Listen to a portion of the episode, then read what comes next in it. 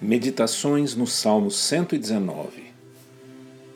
No verso 6, nós lemos a palavra de Deus dizendo: Então não terei de que me envergonhar quando considerar em todos os teus mandamentos. As novas gerações são ambiciosas quanto a vencerem na vida profissional e em terem o que os seus pais não conseguiram. Bom, faz parte da história, faz parte dos desafios da vida e das diferenças geracionais. Mas o que preocupa é que, no afã de terem sucesso, acabam por se misturarem a uma sociedade permissiva e deslocada dos valores divinos. O salmista lembra para si mesmo que seguir a Deus, obedecer os seus mandamentos, não traz vergonha, não gera embaraço. Pense em si mesmo, em si mesma e nas pessoas que estão ao seu redor. Como é que você tem agido com elas? Como é que você reage aos enfrentamentos que buscam levar você ao pecado?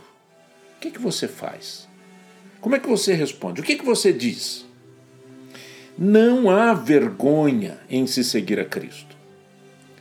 Há, no entanto, um dever interno no coração do seguidor de Jesus em enfrentar as filosofias contrárias à palavra de Deus com coragem, com segurança espiritual.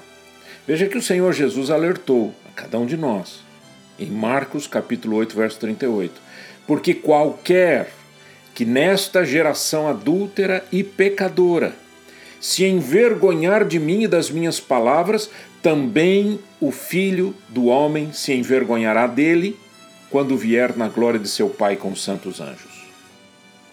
O que é necessário mudar dentro de você para que você reaja ao mundo e sirva a Deus de modo mais obediente?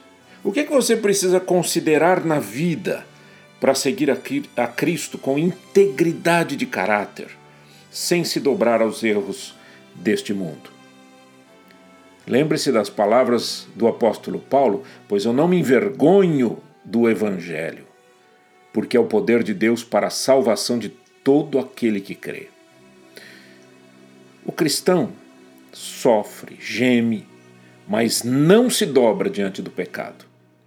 O pecado foi vencido por Cristo, pelo Cristo vivo que venceu a morte e nos deu a vida ali naquela cruz.